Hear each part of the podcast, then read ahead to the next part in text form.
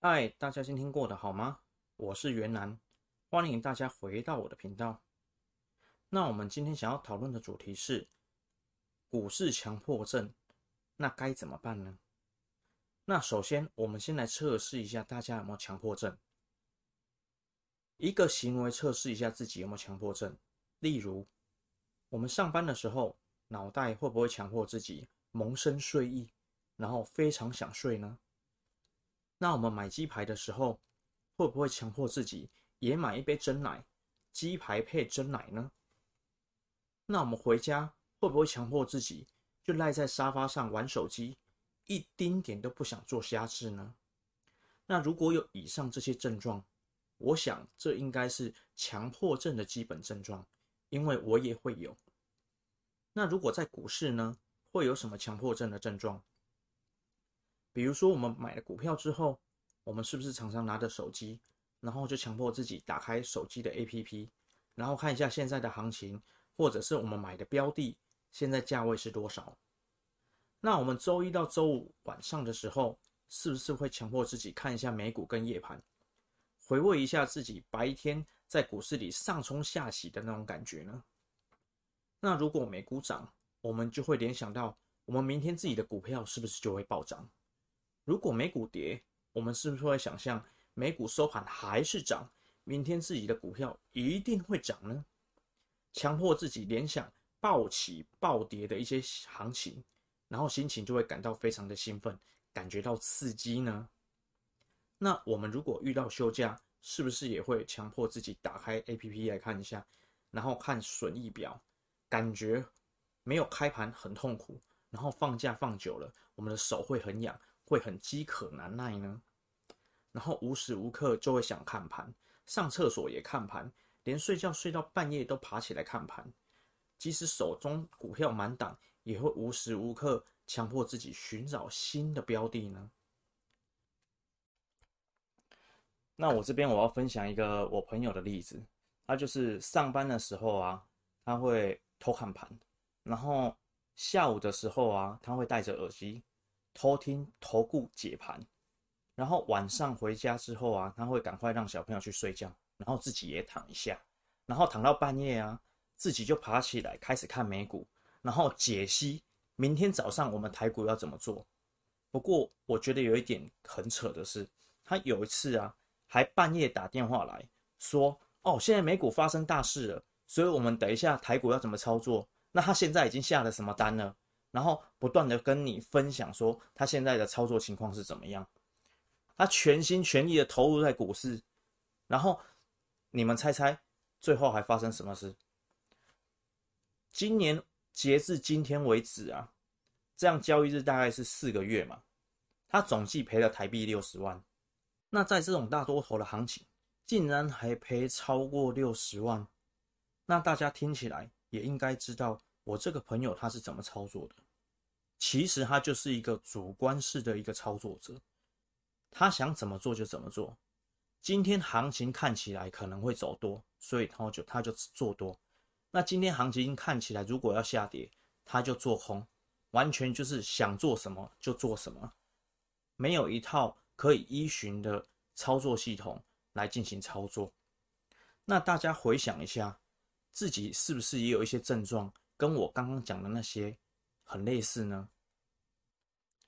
那其实这些问题啊，在我以前去学正统的股市操作之前啊，其实我也蛮严重的。不过后来啊，自从我去学了技术分析，然后拿着这些技术分析，然后能够在市场稳定获利之后，其实那些所谓的强迫自己看盘啊，强迫找标的啊。强迫半夜盘起爬起来看美股的这种症状就减轻非常多了，因为我现在的进出场是有根据的，而且啊，我也不会患得患失，然后不会说赚了钱就想跑，然后跌了不想跑还想抱着，然后犯了散户最大的毛病就是小赚大赔。那我就来分享一下我以前学过的其中一种操作方法，那这个操作方法啊，其实是技术分析里面最基本的一个入门款。那这就是机械式的投资操作。那我们一般投资者在进入市场之前啊，我们要设先设定一套投资的一些规则，包含说我们买进跟卖出的一些讯号。那这个讯号啊，如果一旦出现的时候，我们可以非常果断的来执行。然后这些规则，我们可以经过一些不管是系统啊，或者是手动来回测，然后证实可行。那像世界上其实很多成功的一些专业操盘手，他们用的都是这一类的操作法，就是机械式操作。那像非常有名的就是海归的理查丹尼斯，那他厉害的神机就是从四百块美元，然后赚到两亿美元的一个神话。那如果有机会，我们未来也可以再聊聊他的一些事迹。那像机械式操作法，它就是根据这个技术分析。会来过滤这个讯号，然后建立进场跟出场的法则，还有风险控管。那机械法来回操作，那我们该怎么做就怎么做，完全不会受到一些市场氛围啊，或者是我今天的个人的心情起伏来影响。那技术分析其实我们说简单一点的，我们可以利用一般我们手机的一些 APP 啊。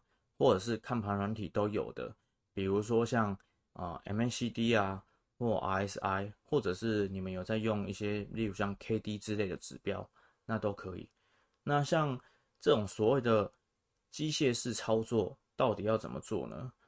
我举一个简单的例子，你们还记得我之前有一部影片，然后我们设定的是一个所谓的十 percent 的一个出场法吗？那如果破了。高点的十 percent，那我们就出场。如果忘记的同学啊，我建议你可以去看一下上一次的那支影片。那我们那时候我们讲的是一个维权店的例子嘛。那现在距离我这支影片到现在为止，我们出场了吗？我们可以看一下。我记得我那天讲的时候是四月九号收盘之后，然后接下来一个周末，那周末隔天呢、啊？他一直都没有来碰这个我们当初设定的十 percent 出场点，就是六十块嘛，所以我们就是一直虚报。那隔天呢，它有创高，但是还是没有碰到我们出场点，所以我们续报。那隔天它继续涨，好，继续涨，继续涨，而且越涨越大根，然后看起来啊都没有碰到出场点，完全没有。那在完全没有的情况之下，你能怎么做？其实你就是续报，这个就是一个机械法最重要的法则，就是依循我们当初设定的规则，然后来进场或者是出场。那我们目前设定的出场就是十破高点回档之后的十 percent，那我们就要出场。那目前都没有，所以你就是一直续报就好了。那这样子操作起来不是很简单吗？那我们跳回来，因为我们刚刚这个是讲一个出场法嘛，就是移动停利的一个出场法。那我们现在来讲讲，假设我们是要进场，那该怎么做？我们刚刚有举了一个例子嘛，比如说我们呃是用 MACD 或者是 RSI 或者是 KD 指标，那我们用一个简单的，比如说就 MACD 好了。那我也拿一只我近期有操作的股票大成钢。来做举例好了。那大成钢，我们一般如果用 MACD 要怎么操作呢？其实 MACD 它最基本的就是它的负值。我们看到下面这个指标，它负值翻正的时候进场，也就是翻正的当天，我们可以设定在收盘价附近来进场。那进场之后啊，一般出场的位置是怎么设定？设定是。正值翻负之后出场，所以我们 MACD 正值翻负是哪一天？是三月十五号，我们会来进行出场。那中间的什么过程呢？中间其实它还是正值，我们可以设定全部都是续报，这样就可以了。那或者是说你要设定繁琐一点，它就是正值收敛，然后收黑棒那一天我们再出场，那比如说你如果是设定正值收敛，而且收黑 K 要出场的话，那我们就可以设定三月二号来出场。那这就是一个 MACD 利用机械法的一个非常基本的一个操作。那我们假设我们设定简单一点，就是 MACD 由负值翻正的时候进场，那正值翻负的时候出场。那假设就这两个条件的话，你会怎么操作？我们就拿这一小段时间来看就好了。啊负值收正这一天呢，是在二月十七号，所以我们二月十七号进场点是在二十七点六。那我们一定要在收盘前进场嘛，所以你就趁着那五分钟或十分钟撮合的时候，我们来进场就可以了。那二十七点六五进场之后啊，我们要在这个地方通通都是正值，所以等到收敛。翻负的这一天，我们再出场。那这一天收收盘的位置是三十点三五，那我们收盘前把它踢出场，这样就可以了。那中间我们是不是就赚了两块多，接近三三块钱呢？那接下来我们下一次的进场点要在什么地方？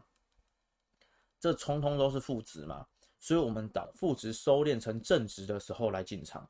那以这一天三月三十一号就是。负值收敛成正值的时候进场，那收盘价是三十一点三五嘛，那我们在那附近进场就可以了。接下来我们该做的是什么事？就是一直虚报，因为机械法你设定的规则很简单的时候，你就不需要去烦恼说哦，中间如果这个地方没有过这个前面的高点的时候该怎么办？然后你也不用担心说哦，中间有一天可能回档。大盘回档比较多，所以你就急着要出场，通通都不用，因为你设定的规则就是正值收敛变负值的时候才出场，所以你每一天要做的是什么事？